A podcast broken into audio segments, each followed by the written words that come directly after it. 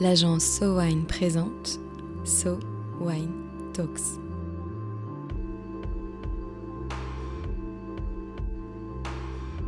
La première série de podcasts analysant les tendances marketing et communication dans l'univers du vin et des spiritueux. Fondée à Londres en 1744, Sotheby's est la plus ancienne maison de vente aux enchères du monde. Spécialiste des œuvres d'art, la maison s'est depuis ouverte à la vente de vins fins. Peut-on considérer le vin comme un produit de luxe comme les autres? Aujourd'hui, un entretien avec Amaya Saouli, Head of Europe pour Sotheby's Wines, avec Marie Mascret. Bonjour Amaïs, nous allons parler d'un sujet aujourd'hui qui vous est cher, les grands vins, aussi appelés fine wines en anglais, et plus précisément la notion de luxe dans le vin, un sujet qu'on pourrait résumer par la question est-ce que les grands vins sont devenus des produits de luxe? Alors d'abord, première question, Amaïs, quel luxe fait rêver aujourd'hui? Bonjour Marie. Euh, effectivement, donc les, grands vins, les fine wines comme on, les appelle, euh, sont peut-être devenus des produits de luxe, ou en tout cas oscillent entre euh, deux mondes que sont luxe et art. Et euh, on va, je pense, en, discuter euh, tout au long de ce podcast. Le, luxe, c'est une notion qui a beaucoup évolué avec le temps, avec l'histoire, avec les cultures qui les ont portées. C'est quelque chose de finalement très humain. c'est ce qui nous presque nous caractérise le plus. Et, et, je dirais, pour être un peu provocateur, que le luxe, c'est un peu nous tous. C'est-à-dire que toute la société en elle-même porte un regard, même si elle n'a pas accès pour des raisons matérielles, mais porte un regard euh, sur le luxe. Et donc, c'est un peu le, l'enfant de ses désirs et de ses inquiétudes et de ses aspirations. Euh, donc pour refaire un petit parallèle avec, euh, avec le vin et, plutôt son histoire, le vin, dès, dès son intégration dans, dans l'histoire humaine, a été un peu lié à la religion. en tout cas, a été transporté, porté par la religion, par les grandes civilisations, et bah, le luxe aussi, en fait. le luxe a toujours été quelque chose qui, au moins jusqu'à la Renaissance, au moins on a un peu compris notre finitude, mais a toujours été quelque chose qui a été pour les dieux, ou pour ses représentants humains, les rois, euh, les, empereurs et ainsi de suite. Donc toutes les, grandes parures, les dorures, les, euh, voilà, tous les signes, on va dire, d'ostentation, de, protection qu'offrait le luxe, euh, ont été d'abord pour ses représentants. Donc c'est pas anodin que les premiers grands vignobles, les premiers beaux vignobles, aient été euh, bah, portés par des moines, portés par, euh, par des religieux. On pense évidemment à la Bourgogne, à l'abbaye de Cîteaux, euh, on pense à, voilà, tous, ces, tous ces grands terroirs qui ont, été, qui ont été façonnés par la religion. Et quand on avance, on va pas faire un podcast d'histoire, mais on va, on va quand même parler un peu de vin, quand on avance dans l'histoire du luxe, plus près de nous, après les, les 30 glorieuses et tout cet essor économique et tout, voilà, cette, cette croissance ininterrompue, bah, on a vu un luxe un peu de la possession. On a vu un luxe euh, où il fallait euh, avoir 10 euh, maisons dans trois continents, où il fallait avoir voilà, des, centaines de voitures si on en avait les moyens. Et on est arrivé, je pense, à l'orée des années 2000, avec beaucoup de changements économiques et des changements de fortune, vers plutôt un luxe qui se tourne vers, vers l'expérience, vers le fait de, vivre des choses. si je vous propose un, un 4x4 à 100 000 euros ou 10 voyages à 10 000, c'est je pense que peut-être beaucoup d'entre nous, en tout cas qui nous écoutent, euh, préféraient la, deuxième option.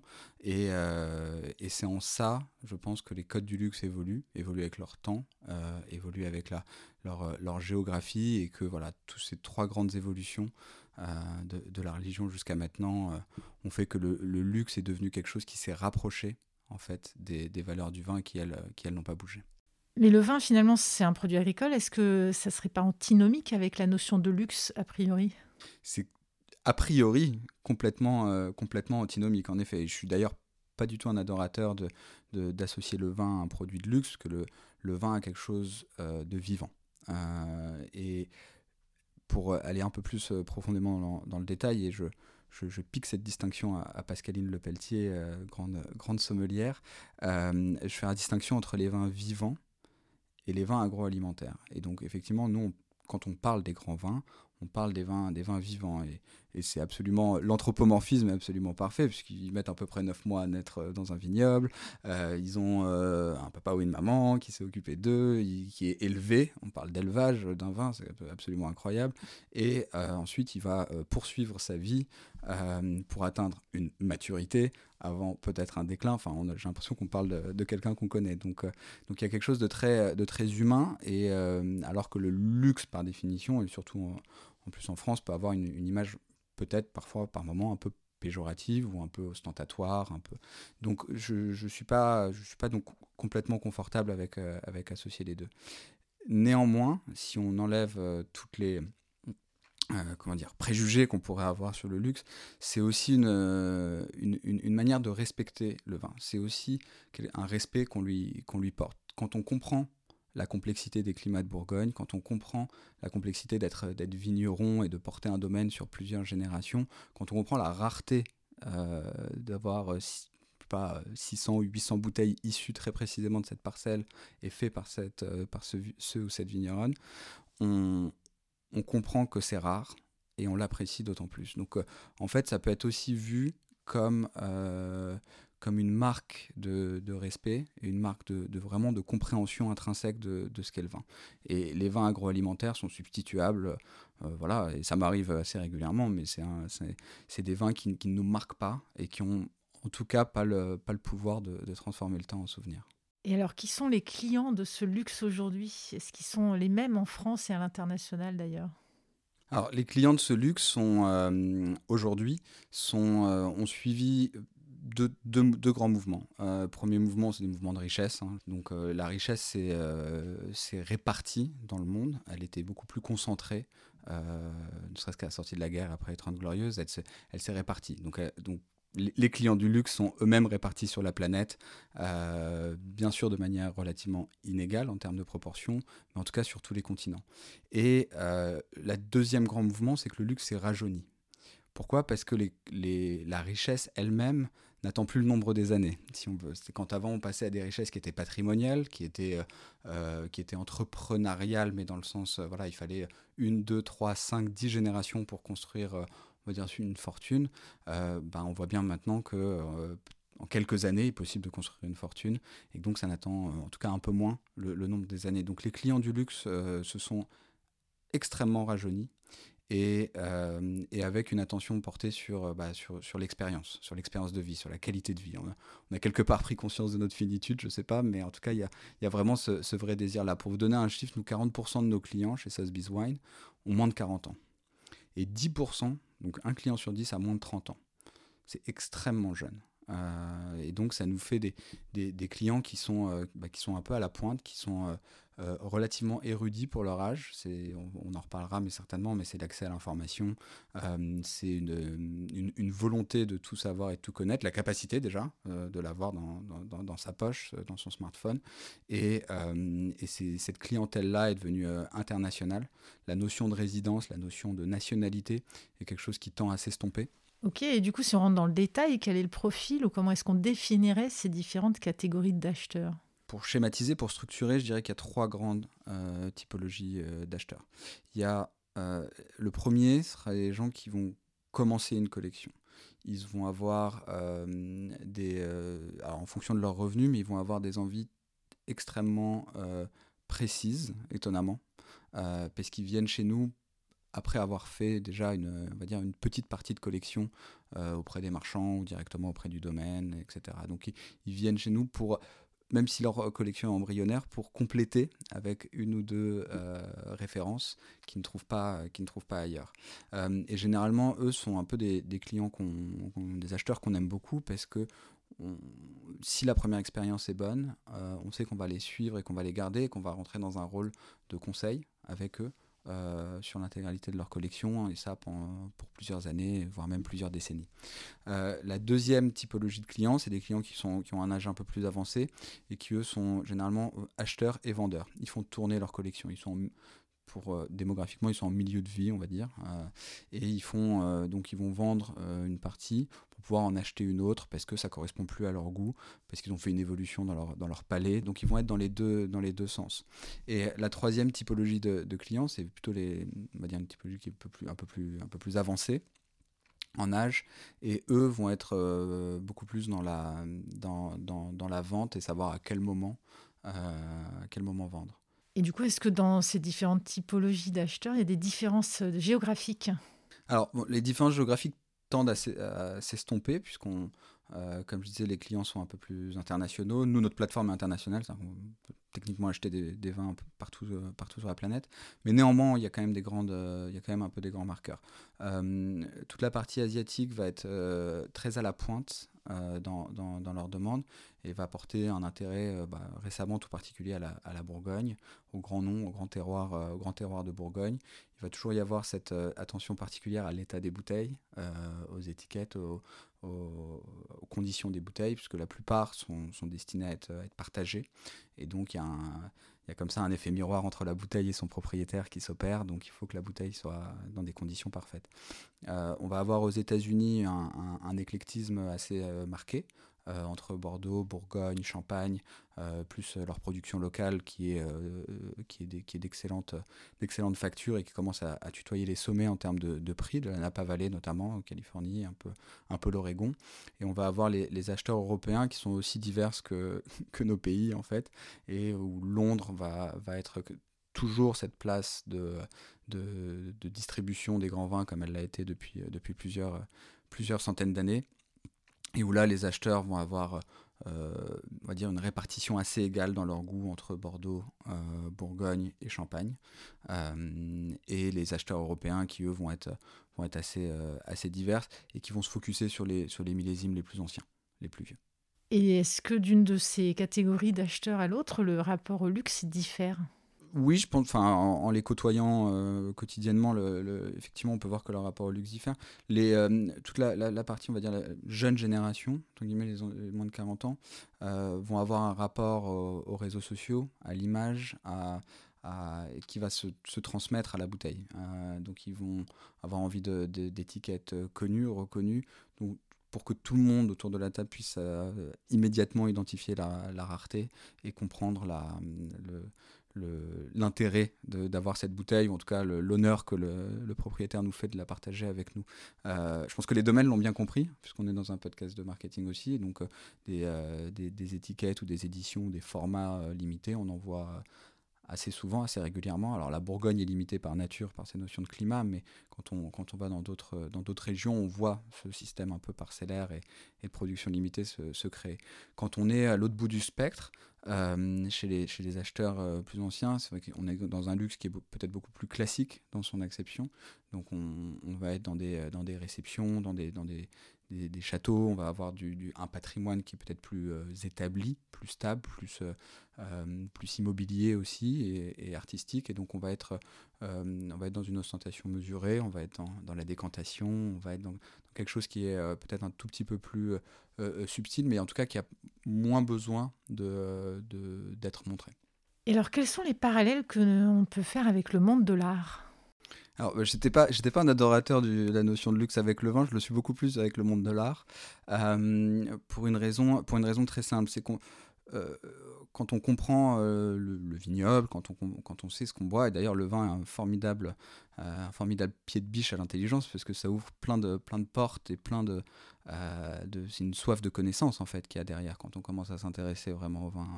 On, a envie d'avoir toutes les sciences euh, dures, les mathématiques, la météorologie, euh, la géologie. On a envie d'avoir toutes les sciences humaines, l'économie, la sociologie. Enfin, on a vraiment envie de tout comprendre, de savoir ce qui a préexisté à ce, à, ce vers-là. Et, et on a envie de comprendre quel est l'homme derrière. Et donc en fait, dans l'art, il y a évidemment ce qu'on voit, mais la plupart du temps, ce qui nous intéresse, c'est aussi l'artiste. c'est qui l'a fait, quelle est la signature, pourquoi il l'a fait, quelle était sa vie, et n'importe quelle exposition vous, allez voir un artiste, vous allez voir sa vie, son œuvre. Vous allez voir d'abord sa vie. Et donc c'est une transmission de sa vie, de son époque, c'est un témoignage. Et, euh, et, le vin est un formidable passeur de ça, un formidable passeur dans le temps. Et c'est pour ça qu'on l'aime bien, c'est pour ça que certaines bouteilles deviennent iconiques euh, dans l'histoire, certains millésimes deviennent légendaires. Euh, et donc on se rapproche finalement un tout petit peu plus de la notion d'art. Euh, alors il y a toujours ce côté fini, il y a toujours ce côté où on va l'ouvrir, la déboucher, ou voilà, mais, mais on est, ça a été créé avec une intention de provoquer une émotion par quelqu'un dont on a envie de connaître la vie et l'existence. Et quand vous allez voir n'importe quel site ou domaine, site internet pardon, ou domaine de vin, bah, vous allez voir que la première page c'est l'histoire du domaine. La première page, c'est euh, qui a l'histoire du vigneron et l'histoire du domaine. Donc c'est quelque chose d'important. Ils ne vous donnent pas les, je sais pas, le, les, notes par cœur ou je sais pas quoi. Ils vont vous donner l'histoire. Et c'est ça qui compte euh, vraiment dans le vin. Et c'est ce qui le rapproche du, monde de l'art. Ensuite, euh, du coup, puisqu'on a dit ça, on voit aussi que certaines bouteilles ont le comportement d'œuvres d'art. et que certains collectionneurs ont des collections qui se rapproche de celle de, des collections d'art. Euh, vous avez personne dans votre entourage qui est euh, collectionneur de peinture. Ça n'existe pas. C'est collectionneur d'art contemporain, collectionneur d'une période, d'un style, euh, éventuellement d'un artiste, voire adorateur. collectionneur de, Picasso ou de Chagall pour les plus chanceux, et d'autres artistes qu'on aime bien autour de nous. Donc, et dans le vin, on, on remarque ça. J'ai de moins en moins de collectionneurs de vin, mais j'ai de plus en plus de collectionneurs de Bourgogne de Côte de Nuit euh, de Von Romanet ou euh, de Champagne, mais que de blanc de blanc, et ainsi de suite. Donc, qui vont quelque part un tout petit peu se désintéresser des autres régions pour pas hyper spécialiser dans une région et qui vont donc chercher à compléter euh, des trous dans la raquette qu'ils auraient dans leur, dans leur collection. Et, donc, cette première aspect de spécialisation nous rapproche de l'art. Le deuxième, ça va être la, la notion d'artiste. Et euh, je pense que dans le vignoble, peut-être, sais pas si c'est le premier, mais en tout cas quelqu'un qui a vraiment porté cette notion, euh, ce, fardeau-là, on va dire, c'est Henri Jaillet, euh, en Bourgogne, qui a été le premier artiste vigneron. C'est-à-dire qu'on on a suivi sa vie, ses préceptes, son côté avant-gardiste, et on a, voilà, ces millésimes. Il y a des collectionneurs qui connaissent par cœur mais littéralement par cœur, ce qu'il a fait euh, au mois de mars de 90 ou 84. Enfin, c'est vraiment absolument euh, incroyable d'idolâtrie. De, euh, tout comme ça nous choquerait pas qu'un un directeur de musée connaisse exactement ce qu'a fait Picasso au printemps de je sais quelle année. Et donc on va avoir ce, cette, cette fascination-là pour, pour la patte de quelqu'un et on va beaucoup plus suivre maintenant un vigneron euh, pour ce qu'il est et pour, euh, pour ce qu'il fait. Et ça, ça rapproche vraiment du côté, euh, du côté artiste. Et c'est d'ailleurs le plus souvent des, des pionniers, des avant-gardistes, qui est un terme pris à l'art, qui 20, 30, 40 ans après deviennent voilà, des, des, icônes. Et, et peut-être le troisième mouvement, mais il va être assez, assez explicite, c'est peut-être des mouvements sur les prix. C'est qu'en fait, certaines bouteilles, donc nous on a vendu la, la bouteille qui est encore à ce jour la bouteille de vin la plus chère du monde jamais vendue, une Romanée Conti 1945, euh, pour 588 000 euh, dollars, bah, voilà, près d'un demi-million d'euros pour, euh, une bouteille de vin, ça nous rapproche, ça nous rapproche, ça nous rapproche des prix de, de, certains tableaux. Comme dans tous les univers, on observe de plus en plus une conscience du monde du luxe pour les notions de sustainability et une conscience de l'environnement. Est-ce que c'est quelque chose que vous observez aussi dans le monde des grands vins? C'est quelque chose qu'on observe euh, dans, le monde des grands vins, de façon indirecte et avec, euh, retard, avec décalage. Euh, en tant que maison de vente, on vend généralement des millésimes qui ont plus de 10 ans, plus de 15 ans, 20 ans, qui ont, eu un vieillissement. Mais néanmoins, on constate un, fort accent mis là-dessus par les, par les collectionneurs de fait, puisque les, les, grands noms du vignoble maintenant, pour la plupart, ont été des pionniers dans, sur toutes ces questions-là. Euh, je parlais un peu euh, plus tôt d'Henri Jaillet. Euh, on pourrait citer la Romanée Conti, on pourrait citer le domaine Leroy pour, pour parler de la Bourgogne, qui ont tous chacun dans leur style différent, été des pionniers dans la biodynamie, dans l'agriculture biologique, et qui, 30, 40, 50 ans après, pour les millésimes des années voilà, 70, 80, 90, sont les, parmi les bouteilles les plus, plus onéreuses et les plus, recherchées. on a effectivement une, prise de conscience sur euh, les, euh, les terroirs, sur, euh, sur les communautés, l'impact l'impact sur les communautés. Nous, on a la chance d'opérer les, les, hospices de Beaune, et c'est un, un, domaine qui, qui tend vers l'agriculture biologique. Il sera complètement en, 2000, en 2024, mais où c'est une vente intégralement de charité au, cœur de la Bourgogne. Donc, ces éléments de prise de soin de, de son environnement, qui soient écologique au sens écologique du terme ou de son environnement humain, il est, euh, il est très fort, il est euh, de plus en plus fort chez, chez les collectionneurs. Euh, si on va en Champagne, la parcellisation ou des vignes, ce qu'on appelle non greffées, qui se retrouvent à des, on va dire des cépages, pas des cépages, mais des vignes qui n'ont pas été, voilà, tout simplement n'ont pas été greffées, c'est des, comment dire, des initiatives qui, qui font ressortir parmi les, les plus belles bouteilles sur, sur le marché. Donc, donc non, c'est des questions qui sont, qui sont extrêmement importantes et, et, qui permettent en fait de, de revenir un peu à l'essence du vin aussi, qui est de, goûter un millésime, de goûter un terroir, de goûter la personne qui l'a façonné. Et, et, plus on enlève, si on peut en tout cas, mais plus on enlève d'intrants, plus on enlève de, d'artifices, mais qui parfois sont nécessaires bien sûr, mais plus on en, plus on en retire, plus on se rapproche d'une d'une forme de, de, vérité. Et je crois que les collectionneurs, euh, les grands amateurs de grands vins, euh, recherchent, euh, recherchent ça. Et donc, il y a absolument plus de choix maintenant pour les grands vins que d'embrasser complètement ces questions et de jouer la carte de la, dire, la transparence absolue sur la manière de, de, faire le vin. Et en tout cas, les, les, les amateurs le recherchent et surtout pour, pour les, plus grands, les plus grands vins.